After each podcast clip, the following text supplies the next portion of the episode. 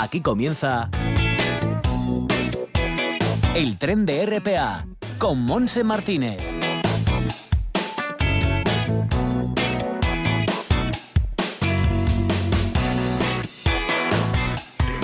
Hola, ¿qué tal? Aquí estamos también Manuel Luña en el apartado técnico. Estamos arrancando el tren de martes, día 13 de octubre, martes y 13. Ahí, señor, crucemos los dedos.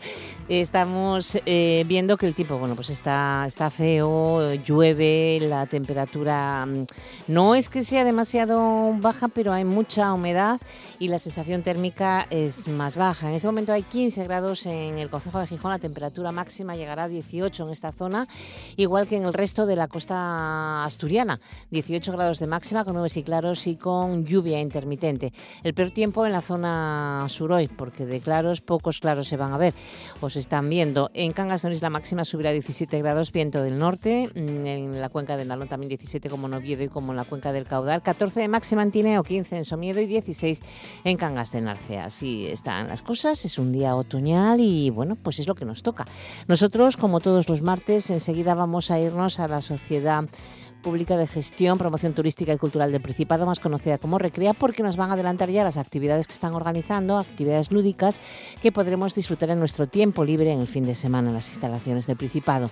Luego nos vamos a subir al vagón La Voz de nuestros animales con Lola Moreno, presidenta de Prever, y vamos a acabar en el Bibliotren, donde la presidenta de Escritores Noveles, Kobe Sánchez, pues nos traerá una novedad literaria. Así que arrancamos ya y nos vamos a Recrea.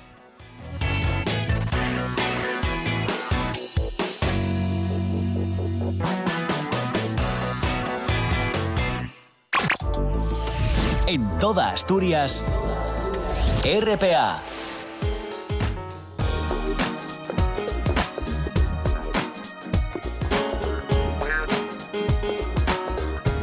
Una y diez de la tarde saludamos a Monse Roces de Recrea. ¿Qué tal, Monse? ¿Cómo estás? Muy buenos días, ¿cómo estás? Pues aquí viendo que llueve, pero que no nos importa porque podemos escucharte mmm, con atención y seleccionar alguna de las actividades que podemos disfrutar en nuestro tiempo libre. ¿Mm? Efectivamente, actividades casi a diario y sobre todo en los fines de semana. Mira, concretamente en la laboral, eh, esta semana ofrecemos visitas guiadas para poder recorrer los espacios de la, la plaza, los jardines, el teatro, la sala de pinturas, las antiguas cocinas y hasta el laboral Centro de Arte y Creación Industrial. Eh, durante el mes de octubre será posible participar en una visita guiada los viernes a las cinco y media de la tarde y los sábados y los domingos a las 12 y a las cinco y media. Muy bien, perfecto. ¿Qué más Pero tenemos más sí. actividades, claro. efectivamente. Eh, justo en, en, el acceso a este complejo nos da la bienvenida eh, la obra de Diana Velázquez, La Espera, ubicada en el Patio Corintio, que estará disponible hasta el 31 de octubre en el marco del proyecto Generación al Norte pensando en los más pequeños de la casa, este fin de semana, eh, y son dos fines de semana consecutivos, a las cuatro y media los sábados, tendremos un taller en el marco, vamos a imaginar, de Lego Serious Play, donde haremos un viaje de ideas y podemos construir nuevos mundos a partir de, de estas piezas de Lego pensando en el público familiar, este fin de semana el domingo a las cinco y media de la tarde en el Teatro de la Laboral nos vamos a la danza con el espectáculo Formas de la compañía Zigzag Danza. Mm. Formas sorprendentes donde se aunará movimiento, manipulación de objetos y efectos visuales muy, muy interesantes. ¿Qué de cosas hay laborales esta semana, eh? Efectivamente, y para todos los públicos. Cada Perfecto. uno puede elegir. Uh -huh, muy bonitos, muy interesantes. Bueno, vamos por carretera hacia Colunga. Nos vamos a las tres al Museo del Jurásico de Asturias. Perfecto, ahí hacemos para, parada y este fin de semana también ofrecemos una actividad especial, eh, la, la, actividad Descubriendo la Costa de los Dinosaurios, visitas guiadas por el exterior del museo, donde podremos descubrir un montón de curiosidades sobre los dinosaurios que allí habitan en el jardín. Será tanto el sábado como el domingo a las doce y media y a las cuatro y media de la tarde. So, so, sí. Siempre entendiendo sobre las réplicas de los dinosaurios. Ya, ¿eh? ya, ya, no vayamos a pensar. También pensando en los pequeños de la casa, eh, tendremos en el auditorio del museo la emisión de los cuentos de Laura Inita y sus amigos. Interesantes historias mm. que se emitirán en bucle para conocer el mundo de los dinosaurios a través de divertidos cuentos. Qué bueno, con la paleontólogo Laura Ignita. Está muy bien. Efectivamente. Está genial. Y vamos hasta arriba de Sella. Ahí también tenemos una visita fantástica que es al centro Tito Bustillo. Tenemos la maleta viajera también. Efectivamente, una actividad muy interesante que completa la visita al Centro Arte Rupestre, la Cuevona de Ardines y también a la Cueva de Tito Bustillo. Los fines de semana a las doce y media y a las cuatro de la tarde abrimos nuestra maleta viajera y cada fin de semana tratamos un tema diferente, eh, habitual en la vida cotidiana de nuestros antepasados. Este fin de semana hablaremos de pintura y grabado. Bueno, pues eso en cuanto a Tito Bustillo y nos vamos a Oviedo, al centro del prerrománico asturiano, porque creo que hay malabares. Efectivamente, tenemos una actividad muy especial, los malabares del bufón, será el sábado 17 de octubre a las 5 de la tarde y lo que haremos será familiarizarnos con el papel de los bufones en la Edad Media. Eran personajes reales que ayudaban a las clases altas a ver de una forma divertida los problemas que ya acontecían en aquella época y lo que haremos será conocer su figura y después, bueno, pues poner a prueba nuestra destreza a partir de unas pequeñas técnicas para ver cómo pudiésemos haber sido bufones de la época. Vale. Parque de la Prehistoria en. Bien, en el Parque de la Prehistoria este fin de semana ofrecemos una actividad muy especial donde eh, trataremos las técnicas de, iluminación que utilizaban nuestros antepasados. Bajo el título A la luz de la cueva fabricaremos una lámpara prehistórica, una lámpara de tuétano, que posteriormente utilizaremos o se puede utilizar en las visitas eh, y iluminar algunos paneles del Parque de la Prehistoria y de las pinturas.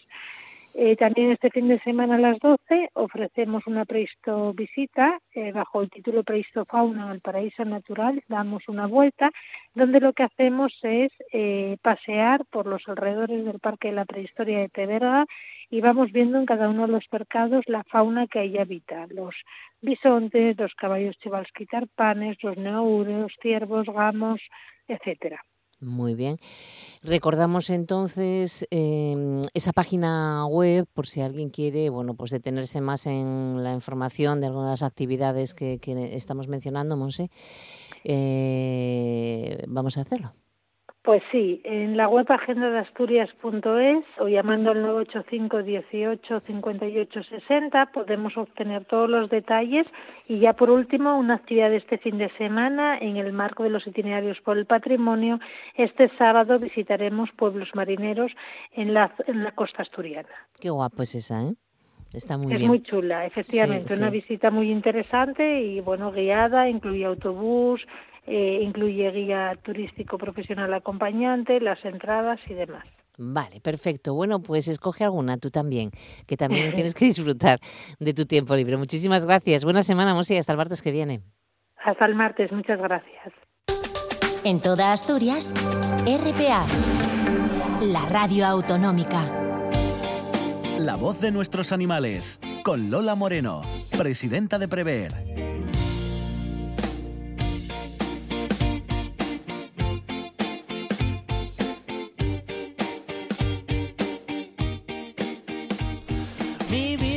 Que estás conmigo siempre cada día. No me dejas solo, tú eres mi familia. Me cuidas, me miras. Si me despisto, te comes mi comida al verte. Pues sí, si nos despitamos, nos comen nuestra comida, que les gusta, ¿eh? porque no toda la comida les gusta. Pero ya están aquí nuestros amigos peludos y también Lola Moreno. ¿Qué tal, Lola? Pues aquí andamos, está empezando a llover, o sea que... Otra vez, otra vez. bueno, es lo que nos toca, estamos en otoño. Estamos en otoño, tienes razón. ¿Qué se le va a hacer? Bueno, ¿qué novedades nos traes? Bueno, yo quería empezar el programa, las noticias son un poco tristes, pero quiero mandar desde aquí dos abrazos enormes. Uno de ellos a Gema de Lama, veterinaria de Veterias Tour, que ya sabéis que nos acompañan de vez en cuando a los veterinarios. Gemina, este fin de semana, por desgracia, tuvo que despedirse de su querido perro mm. Bartolo. Pues, ¿que era mayor? Era mayor, sí, sí. Siempre se van antes de lo que nos gustaría. le, mandamos un abrazo y mucho ánimo desde aquí. Y por desgracia me informaron que hace un mes, porque me enteré esta semana pasada, que nuestra oyente más querida, Granaína, ella, que se llamaba Pizca, pues también falleció. Era muy mayor y Pizca ah, falleció. Así que un abrazo enorme también a su familia, porque sabemos que ambos han sido perros muy queridos y muy bien cuidados. Ya, qué triste. Sí, eh, se pasa mal. sí, siempre es triste, sí, de Pero bueno, es la vida. En fin, exactamente. Y ahí se sigue. Y bueno, pues ahora ellos podrán acoger a otros eh, amigos peludos que necesiten también mucho cariño, ¿verdad? Seguro que sí, seguro que ahí va a haber pronto, en cuanto pase este periodo de duelo tan difícil, sí, va a haber ahí como a ti también te pasó. súper guapos, como a mí, como nos pasa a todos. Sí, sí, sí, nos pasa a todos. Y bueno, y luego llegan otros y y los quieres mucho aunque no sean los mismos. Claro. Oye, Lola, eh, eh, está pasando, está pasando, esto yo nunca me había sucedido, pero me llegan por redes sociales eh, solicitando que se adoptan gatos negros y a mí me, es una cosa que me extraña porque no, no, yo, ¿y por qué gatos negros? Que normalmente la gente no los quiere, ¿no? Y que es que, bueno, gatos negros y perros negros. Y perros negros, eso, bueno, eso huele pues muy mal.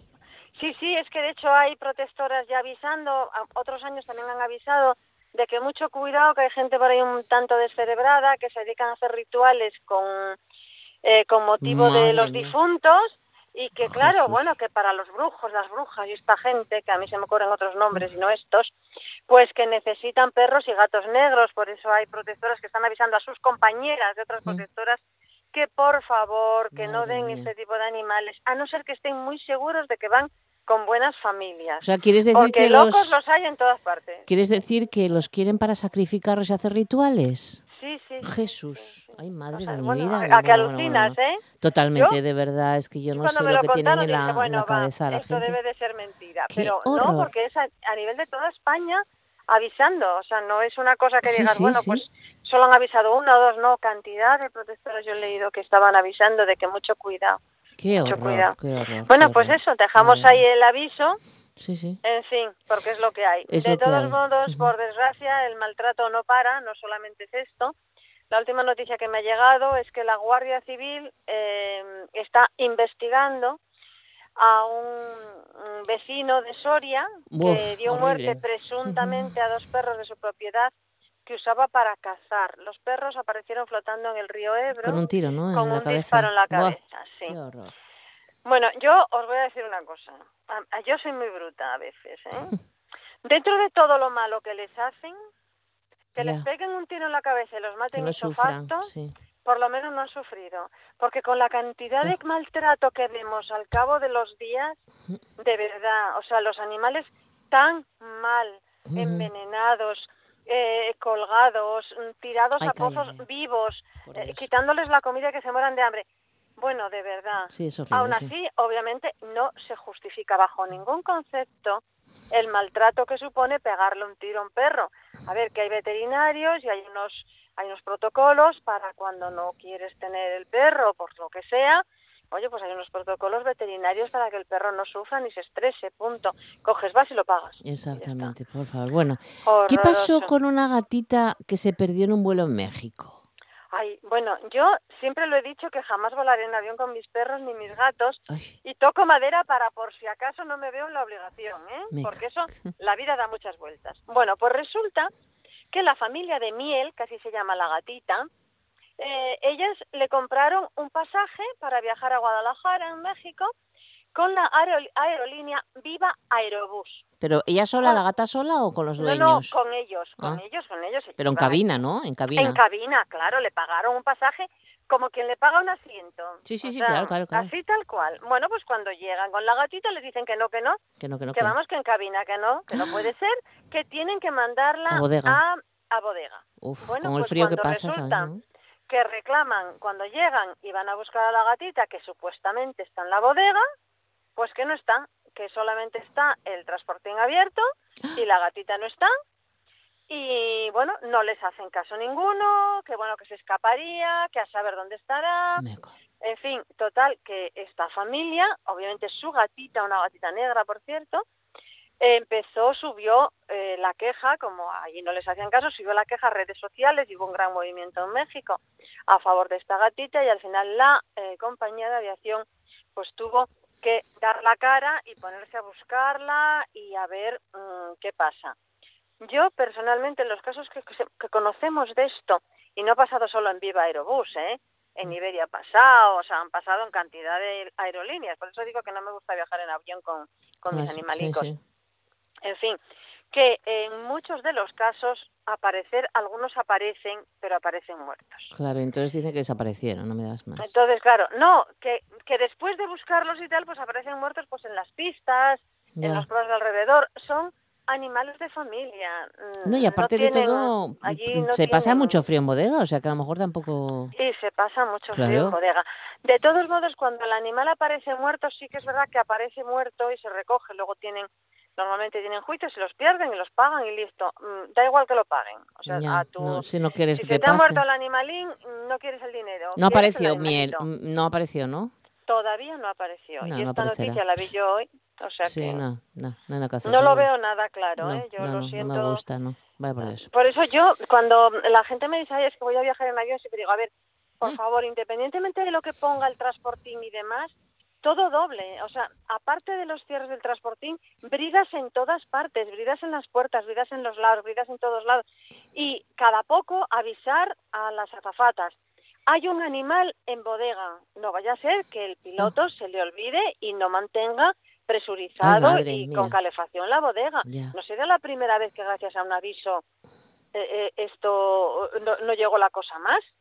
Hombre, mm. no, no, es que hay que mirarlo todo con lupa. Pues venga, vamos a, con este consejo nos vamos ya. ¿Tenemos invitada? Ay, sí, tenemos una invitada maravillosa. Yo adoro a Tete y mm, una vez dicho esto... Tete Menéndez, ¿no? Tete Menéndez. Pero vamos a recibirla, vamos a recibirla en unos instantes, Lola. Venga, estupendo. Estamos en la voz de nuestros animales, con la Asociación Protectora Prever. Pues Lola presenta a quién es Tete Menéndez.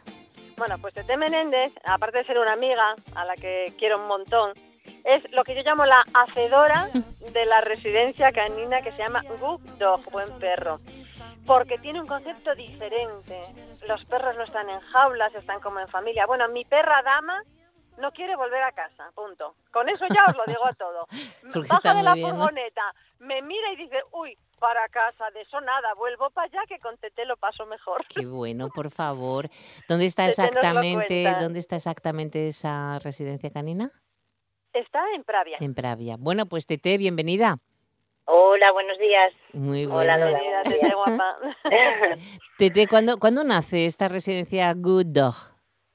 Bueno, pues a ver, realmente de continuo, pues hace unos siete años. Yo anteriormente ya me ocupaba de, cuidar de vez en cuando los fines de semana algún perro. Y siempre el concepto pues es eso, lo que decía Lola, eh, no tener jaulas, entonces eh, para que el perro pues se sufra el menor estrés posible, porque bueno, ya sabemos que algunos perros cuando se separan de sus dueños pues eh, lo pasan un poco mal, entonces mucho más si lo vas a meter en una jaula.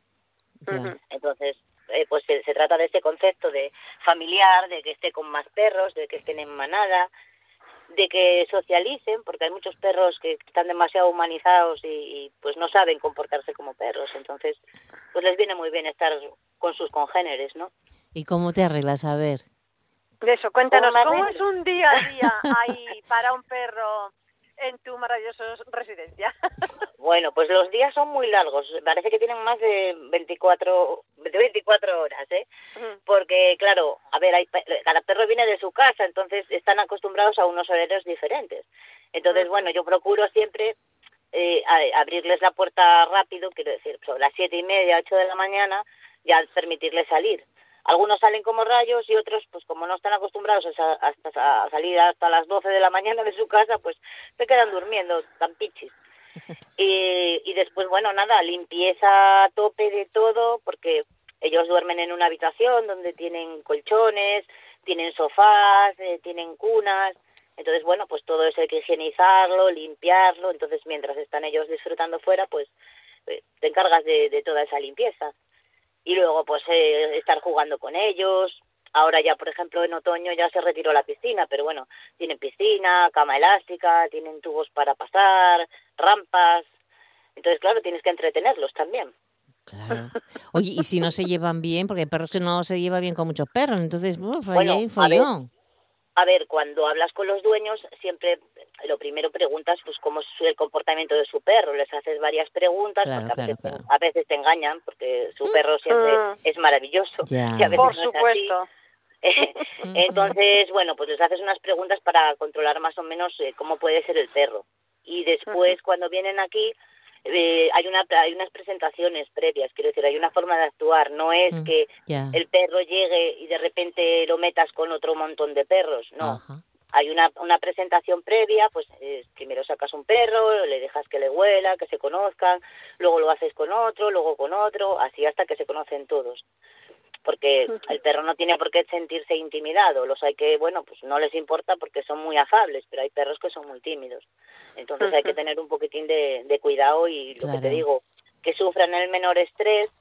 Siempre lo hago también, procuro que no estén los dueños delante, porque hay, hay veces que los dueños se quieren quedar para ver cómo introduces el perro, pero no es bueno, porque el perro también se pone más nervioso y está pendiente de otras cosas en vez de, de lo que tiene que estar. ¿Entiendes? Claro. Sí, sí, sí.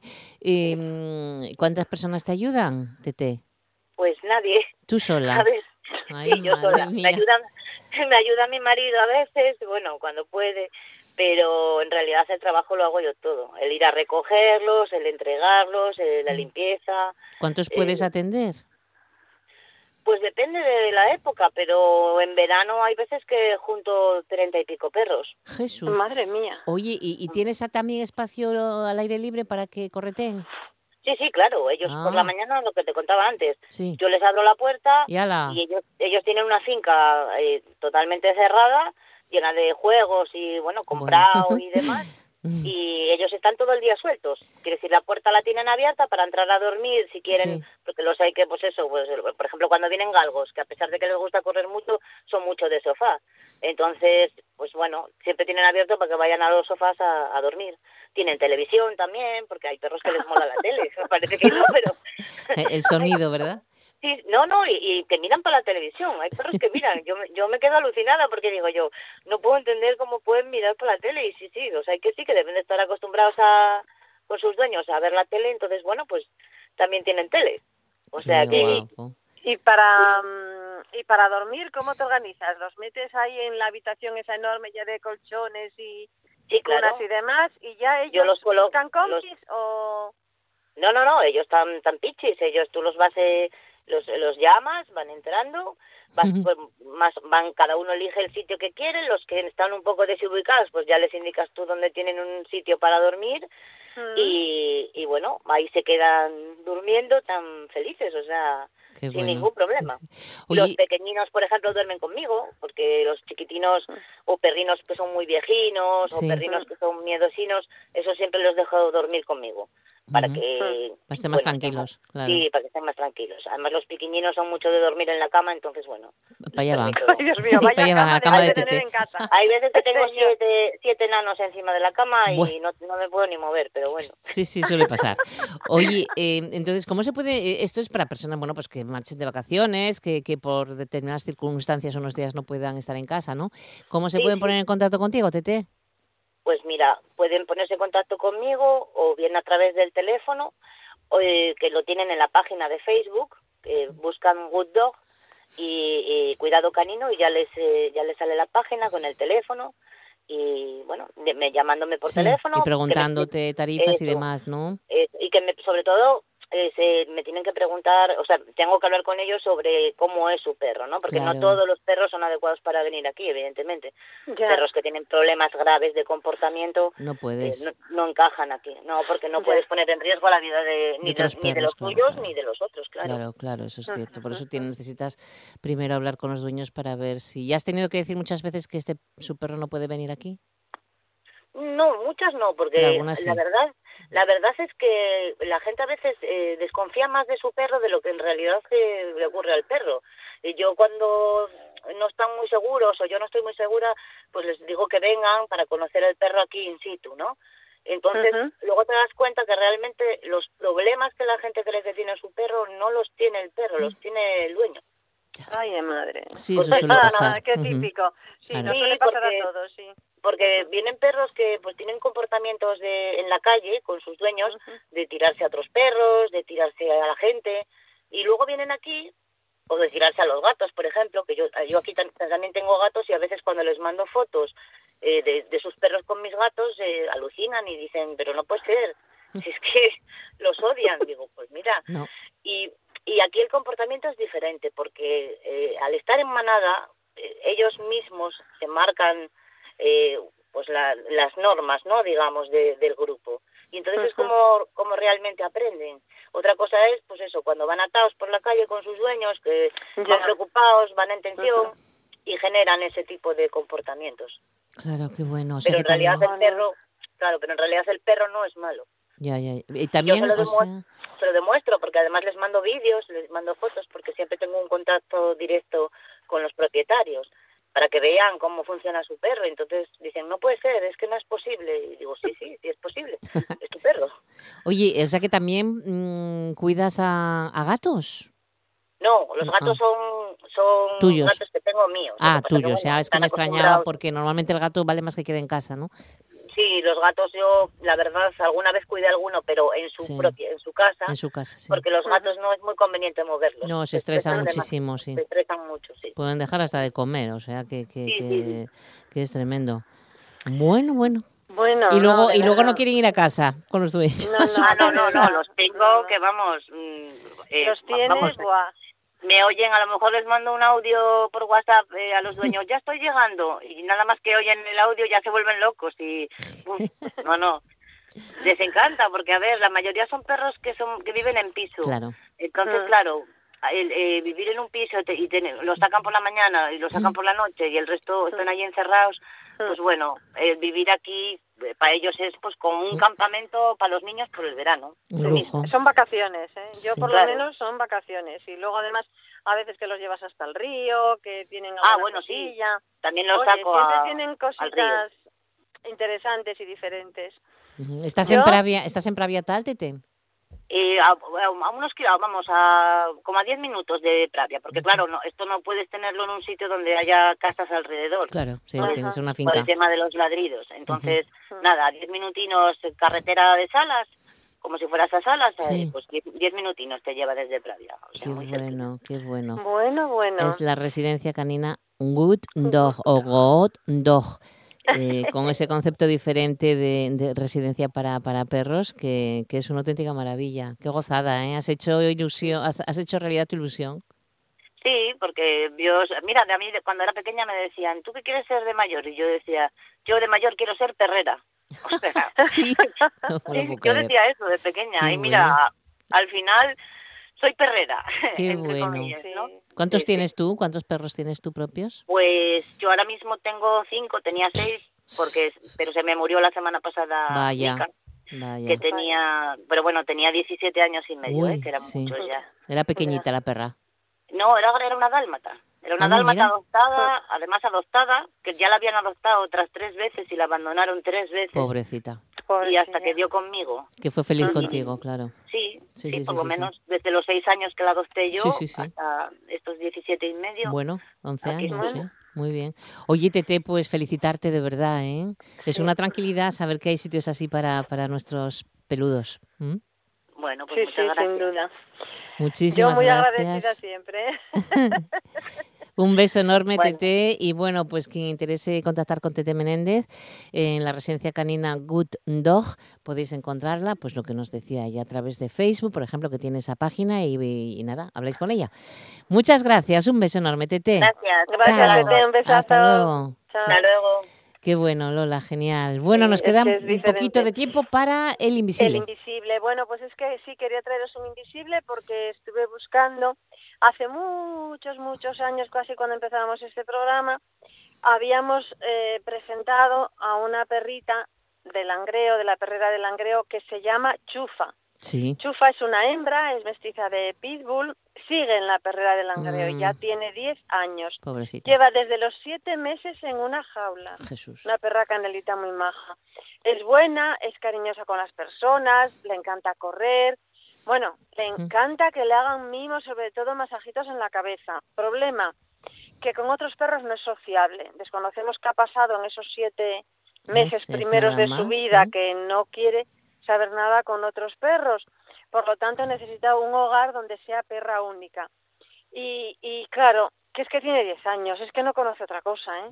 Mm. Es que necesita, necesita saber lo que es el amor y lo que es una familia. Así que, bueno, a ver si hay una, alguien que nos esté escuchando, le puede dar la oportunidad de ser feliz y brindarle los últimos mejores años de su vida. Recordaros que el teléfono de contacto es el 684-646-044 y el mail es alberguelangreo.gmail.com. También quiero darle las gracias a Mariela, que es la que la está difundiendo a tope y gracias a ella volvimos a, recordarnos volvemos a acordarnos de Chufa, de nuestra mm. queridísima Chufa. Ojalá podamos encontrar una casina para ella. Bueno, pues lo dejamos aquí, Lola. Muy bien. Muchas gracias. Que tengas muy buena semana y hasta el martes que viene. Lo mismo os deseo, el martes más y mejor. A mí los animales me importan y la naturaleza también. ¿Y tú, qué haces por ellos? No digas que no lo sabes. Toda la información juvenil en RPA. Ponte al loro y no digas que no lo sabes. Seguimos una y 38 minutos con el Ateneo Jovianos en Gijón porque hoy martes, día 13, en colaboración con el Aula de Cultura del Comercio, se presenta el libro Manual de Museografía a cargo de su autor, el arquitecto Juan Pablo Rodríguez Frade. Hará la presentación el escritor Ignacio del Valle. Será a las siete y media en el vestíbulo de la segunda planta de la antigua Escuela de Comercio. Y dada la situación de restricciones anti-COVID existentes, en este caso eh, insistentes en Madrid, en este caso no van a contar con la presencia de esos dos ponentes, sino que se va a transmitir en directo en el vestíbulo de la Escuela de Comercio y también se puede eh, seguir a través de su enlace por YouTube. Y seguimos ahora con Avilés, porque desde el pasado viernes, día 9, está celebrándose el Wine Festival, vinos, vinos con mucho glamour, nos dice. Participan 17 establecimientos hosteleros que estarán ofreciendo estos vinos tan especiales hasta el domingo 18 de octubre. Bueno, pues em, hay vinos, en esta ocasión, hay vinos que elabora el cantante Bon Jovi, el futbolista David Silva, pero también tenemos vinos de Juan María Arzaca, Maya Arzuaga, Chimo Bayo, Francis Ford Coppola, que repite, ya estuvo más veces en Avilés en este festival, em, Andrés Iniesta, Jan León, Julio Salinas, Luis Jacques, Messi, Rafael Moneo, Santiago Cañizares y Sergi, Sergi Barjuan, y también los diseñadores de Second Skin. Por lo tanto, todos estos días los vinos están entre 2 y 4 euros, dependiendo del que escojas, pues puedes probar estos caldos elaborados por famosos que conquistan Áviles y Piedras Blancas también, por cierto. Bueno, pues seguimos ahora con las actividades que tenemos en Oviedo, por ejemplo, un concierto de la Sociedad Filarmónica eh, que ha programado para hoy a las 8 menos cuarto de la tarde en el Teatro Filarmónica el concierto de la Mikhailova Stars Chamber Orchestra. Y en Gijón, una charla en la biblioteca de Vega La Camocha a las 6 de la tarde. Se titula ¿Quién soy yo? ¿Cómo nos gustaría educar? Debido a las restricciones de aforo por la pandemia, solo hay seis plazas. Es lo que nos dicen. Y en Áviles está la exposición Quijotes en la pandemia, en el Palacio de Valdecarzana, que estará abierta esta exposición durante estos días dentro de las quintas jornadas cervantinas. Se podrá visitar de lunes a viernes de 9 de la mañana a 9 de la noche. Luego actividades en torno a los premios Princesa de Asturias, que vale más que veas la página web de la Fundación, porque son muchas cosas, horarios, instrucciones frente al COVID, en fin, que, que hay mucha actividad a lo largo de toda esta semana. Y nada más, una y 41 minutos de la tarde y nos subimos ahora a ese tren literario. No digas que no lo sabes. Toda la información juvenil en RPA. No pierdas el tren, ponte al loro y luego no digas que no lo sabes. Un espacio que patrocinan las oficinas de Sama de Langreo, San Martín del Rey Aurelio, Laviana, Mieres, Ayer y Lena, con la colaboración del Principado de Asturias. En toda Asturias, RPA. Todos los martes, en el tren de RPA. El Bibliotren, con la colaboración de la Asociación de Escritores Noveles. Y saludamos a su presidenta, Kobe Sánchez, a la 1 y 42 minutos de la tarde. ¿Qué tal, Kobe? Muy bien, buenos días. pues aquí con una hora digna de, lectura, además, bueno, pues así con una serie de, cosas que me han pasado por primera vez. ¿Qué ya? Para hoy, que digo, no sé si tendrá algo que ver con el Jardín de las Brujas de Clara Taoces, porque como hay una maldición centenaria ahí, digo, pues igual ha estado haciendo de las suyas hasta última hora. Pues, pues vamos a ver, cruzar los dedos que todavía no hemos acabado, ¿eh? El biblioteca. Pues sí. pues sí, o que nos encontramos con que en la actualidad la protagonista de esta novela, Clara, encuentra un, un grabado en el que está representada una mujer mayor. Es la novena duquesa de Osuna, que es para su sorpresa su antepasada. ¿Mm? La curiosidad hace que empiece a indagar en su vida y realice su primera visita al Capricho, que es la residencia de verano de su predecesora. Poco a poco descubre cosas extrañas en torno a la vida de la duquesa, quien, marcada por la pérdida de algunos de sus hijos, trataría de proteger a los aún vivos y velar por los muertos mediante prácticas de ocultismo, origen de lo que en la familia de Clara se conoce como la maldición del primogénito. A medida que la joven indaga en la historia de su antepasada, alguien parece vigilar sus pasos. Qué misterios, ¿no? Pues sí, o sea, nos encontramos con una obra que es increíble, porque estamos hablando de una maldición centenaria que empieza a indagar en, la, en esa leyenda que existe en su familia y se encuentra ahí con una maldición que acecha la vida de todos los miembros y que además la lleva hasta el siglo XVIII y la historia de su antepasada, la duquesa de Osuna.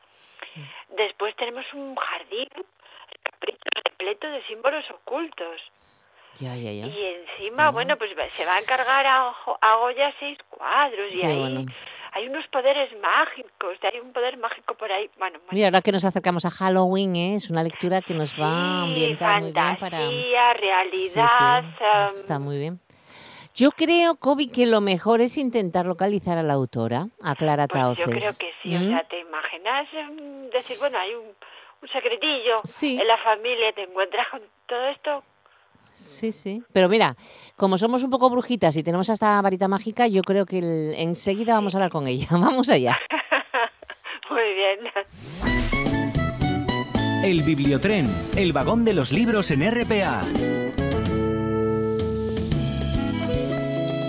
La autora de este jardín de, brujas, de las brujas, es Clara Taoces, diplomada en grafopsicología y autora de 11 libros. Lleva más de 25 años dedicada a la investigación de temas insólitos y misteriosos. Ha sido redactora jefe de la revista Más allá de la ciencia y ha colaborado con numerosas publicaciones y programas de radio y de televisión. Formó parte del equipo del programa Milenio 3 de la cadena SER y es colaboradora asidua de Cuarto Milenio en la 4 y de 80 y la madre de M80. Entre sus obras ensayísticas destacan Grafología, Sueños y Guía del Madrid Mágico, obra esta última que aborda varios mitos y leyendas de la capital.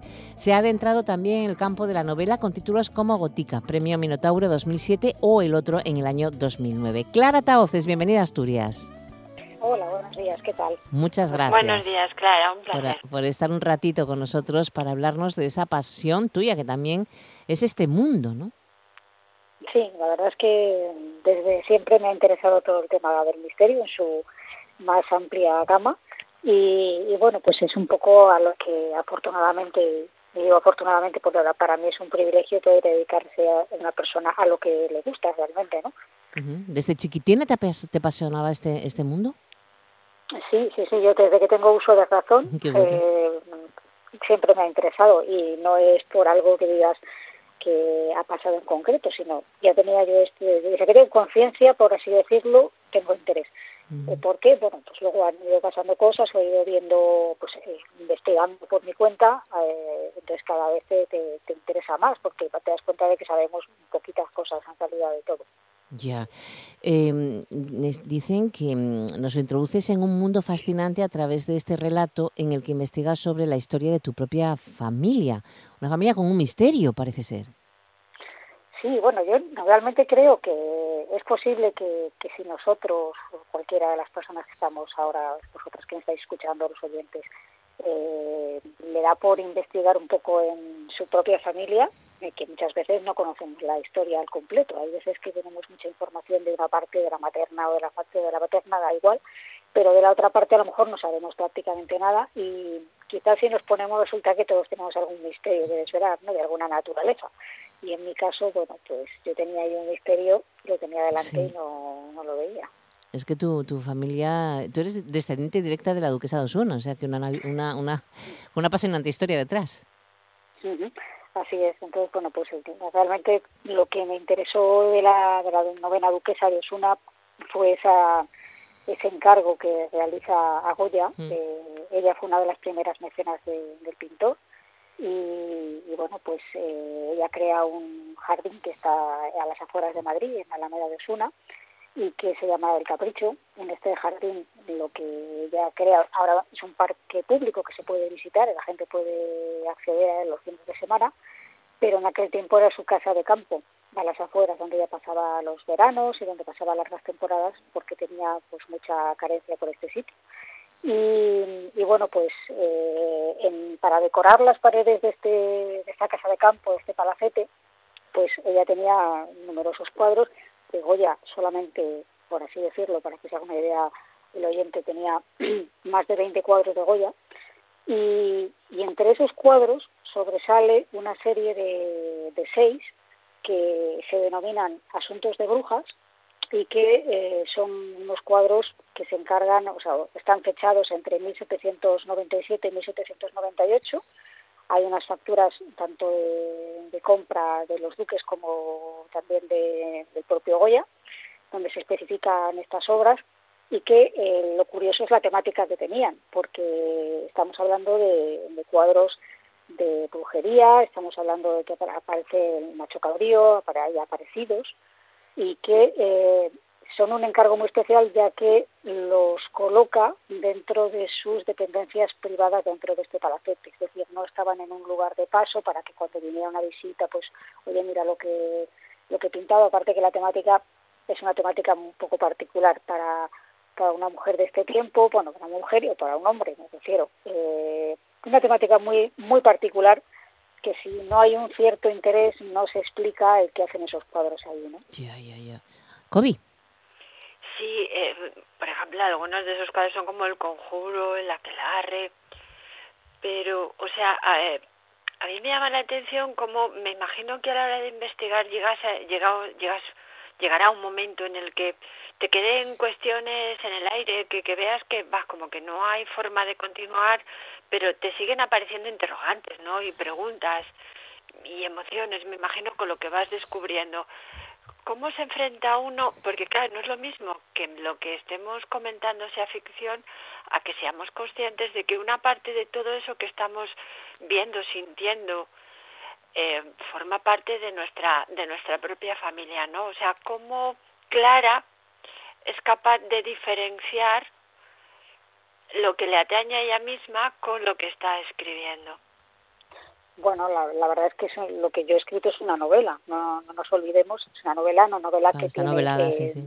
Exacto, está novelado, hay una, una base real, absolutamente real, que tiene que ver con todos los datos históricos que doy sobre, sobre la duquesa de Osuna, sobre cómo era su vida, sobre las muertes que acaecieron en su familia, las que acaecieron también en la mía, y todo eso es auténtico y real. Eh, evidentemente, como ha explicado Kobe, hay un momento en el que tú no puedes contestar históricamente con datos históricos o documentos eh, determinadas cuestiones porque no las tienes tú ni las tiene nadie. Es decir, este encargo que ella realiza no se sabe por qué lo hace. Esa es la realidad. No sabemos por qué encarga esto, pero es el afán por contestar esta pregunta lo que me lleva a, escribir el libro. Entonces, eh, en ahí, digamos, siempre hay como huecos eh, que aprovechamos los novelistas para contar lo que lo que pensamos que pudo haber pasado, aunque no tengamos a lo mejor esa prueba fehaciente de que fue así. Aunque en este caso eh, tengo que decir que esta novela tiene mucho más de real que de ficción. Mm. Oye, em, Clara, ¿hay brujas? Bueno, que habría que empezar definiendo de qué es para vosotros una bruja. ¿Qué es una bruja? Esa sería la primera cuestión. Si me definís lo que es una bruja, yo digo si hay brujas o no, desde mi punto de vista. Es complicado, ¿no? Pero si nos llevas a un mundo, bueno, pues sino de símbolos ocultos también. ¿Te ha costado mucho esa investigación? Sí, la verdad es que es una cosa que llevo bastantes años eh, eh, con esta historia. Eh, claro, yo aparte de, esto, pues tengo mi trabajo que no es exclusivamente escribir, que es todo lo relacionado actualmente con Cuarto Milenio, soy redactora y reportera del programa y anteriormente cuando estaba con esta novela pues era redactora jefe de la revista Más allá de la ciencia, que era pues digamos mi sustento, ¿no? Porque los libros eh, en España pues puede vivir muy poquita gente, ¿no? Eh, entonces eh, lo que pasa es que claro, tú, yo voy buscando datos y al final me doy cuenta de que es para mí inabarcable al principio, ¿no? Porque estamos hablando de una mujer que vivió 82 años, que atravesó varios reinados, atravesó una guerra, la guerra de la independencia por los franceses. quiero decir, es un periodo histórico tan amplio que no sabes bien a, qué dices en qué parte me quedo, ¿no? Con qué me quedo, porque no puedo contar toda esta historia y ni puedo meter todos los datos que, aparecen en ella, ¿no? Y a mí particularmente me costó ver el enfoque, pero tuve claro cuando eh, cuando vi el asunto de los cuadros estos misteriosos que había algo de misterio ahí, es decir, que ese encargo que no sabemos por qué realizó podía obedecer a algún plan misterioso que, que yo desconocía en ese momento y, bueno, me puse a investigar su vida y entonces me di cuenta de que realmente hay indicios de que esta mujer tenía interés por el mundo de, lo oculto. Eh, estamos hablando de una época en la que ella es una mujer ilustrada, una mujer con una preparación bastante importante. en aquella época, pues, de las personas que tenían esta condición, eh, pues como, como era ella, ¿no? Que era una primera figura de su tiempo, normalmente pues no las mujeres no se dedicaban a, cultivarse, vamos a decir intelectualmente. Eh, de hecho, pues hay muchas grandes damas de ese tiempo que ni siquiera sabían escribir correctamente la ortografía. Y ella no solo escribía y leía perfectamente, sino que sabía francés, inglés, tenía una preparación muy importante eh, culturalmente hablando también, en música, le interesaba absolutamente todo, es decir, era un personaje, lo que se llama, ilustrado. Entonces choca todavía más que alguien con una mentalidad tan abierta por un lado y tan eh, de interesarse por todo lo que sea, porque incluso los temas científicos, todo esto le apasionaba, eh, pueda mm, creer, entre comillas, en, en algo pues sobrenatural. ¿no? Tengamos en cuenta que en aquella época todavía las clases inferiores, las clases que se consideraban inferiores, no es que lo fueran, se consideraban así, eh, pues había mucha superstición. En España, eh, bueno, en Europa sabéis que, que eh, lo que había era la creencia en los vampiros, en España lo que había era la creencia en las brujas las brujas como un elemento maligno, no como un elemento, un instrumento del diablo, no como algo que se ve pues como amantes de la naturaleza que cuidan a Gaia, no, no, estamos hablando de otro tipo de, brujas.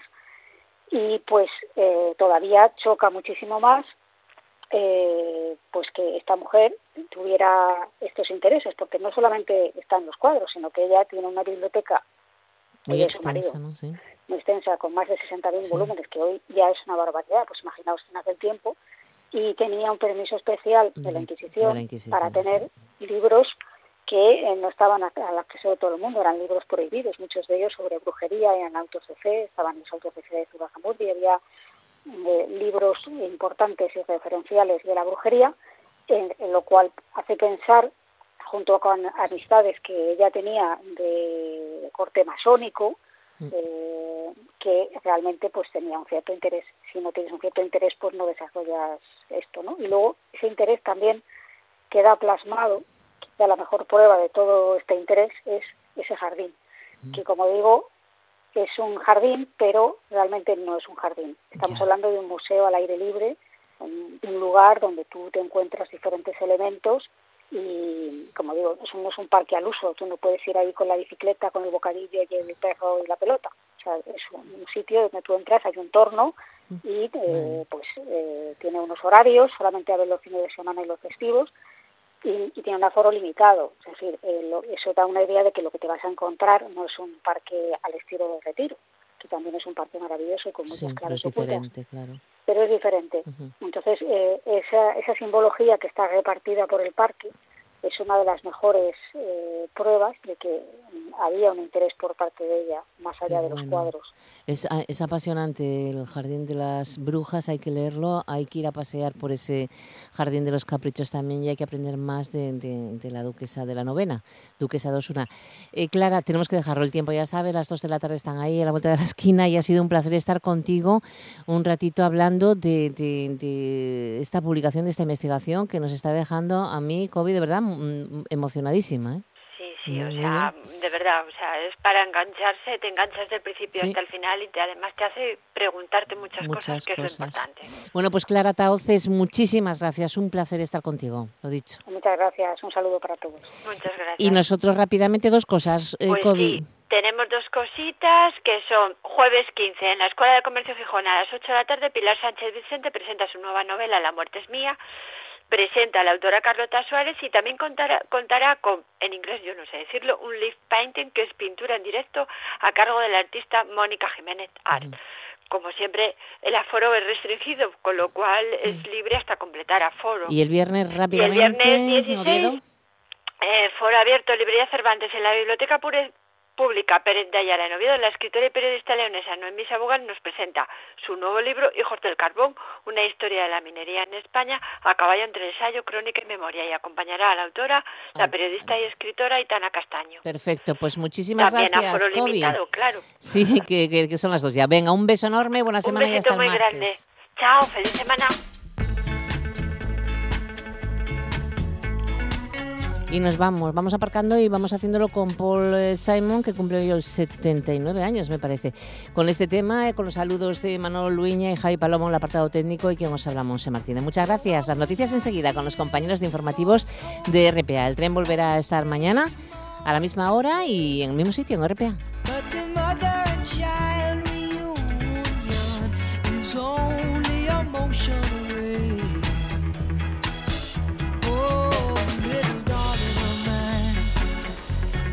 Can't for the life of me